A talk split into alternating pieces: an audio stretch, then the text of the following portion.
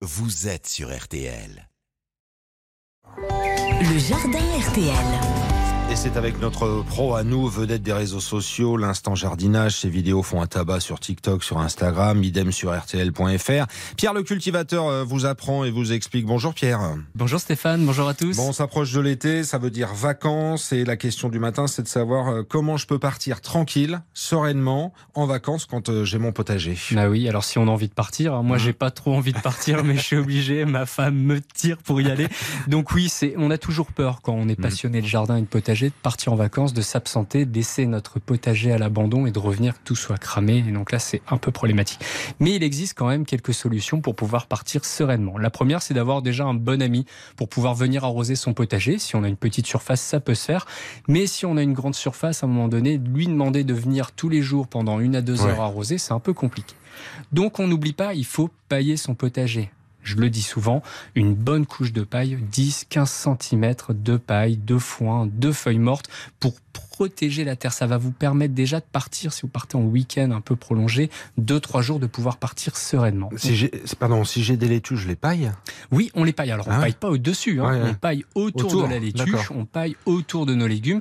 On ne paille pas si on vient de semer, mais on évite de semer 2-3 semaines avant de partir en vacances, sinon ça n'a pas de sens. Surtout qu'il faut énormément d'eau. Ensuite, il existe les œillas, on en avait parlé il y a mhm. très longtemps, des fameuses jarres en terre cuite qu'on peut enterrer dans le sol autour de nos légumes. Donc c'est des jarres qu'on va remplir d'eau et ensuite, comme la terre va sécher, va chauffer, l'eau est plus froide, ça va, la jarre va transpirer, l'eau va s'évaporer et va arroser le terreau qui est tout autour. Et les plantes vont pousser, leur système racinaire va se développer autour de ces jarres. Donc ça fonctionne très bien.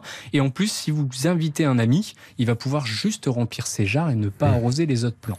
Donc c'est vraiment très bien et on fait des économies d'eau en plus avec cette solution. Et, et quid du goutte à goutte? Alors oui, le goutte à goutte, c'est encore ce qu'il y a de mieux si on part vraiment longtemps, une semaine, plus d'une semaine, deux semaines, trois semaines, un arrosage au goutte à goutte. Alors ce qui est intéressant avec le goutte à goutte, c'est qu'on peut régler les, euh, les sorties d'eau pour pouvoir avoir une eau plus importante sur nos plants de tomates et une eau un peu moins importante, moins d'arrosage sur nos laitues par exemple, ou pas du tout d'eau sur nos pommes de terre, puisqu'il y a certains légumes qui n'ont pas besoin d'eau pendant deux trois semaines. On aura une récolte un peu moins importante, mais bon, c'est pas trop grave. Il faut faire des choix. Et du coup, on règle le minuteur quoi Très très tôt le matin? Très tôt le matin. Il faut régler pendant une heure, une heure et demie, de 5 heures à 6 heures et demie. Voilà, c'est mieux vraiment en début de journée, très tôt le matin.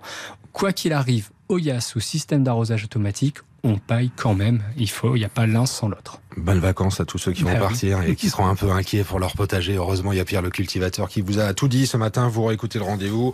L'appli RTL à disposition, rtl.fr et des vidéos de Pierre sur TikTok et sur Instagram.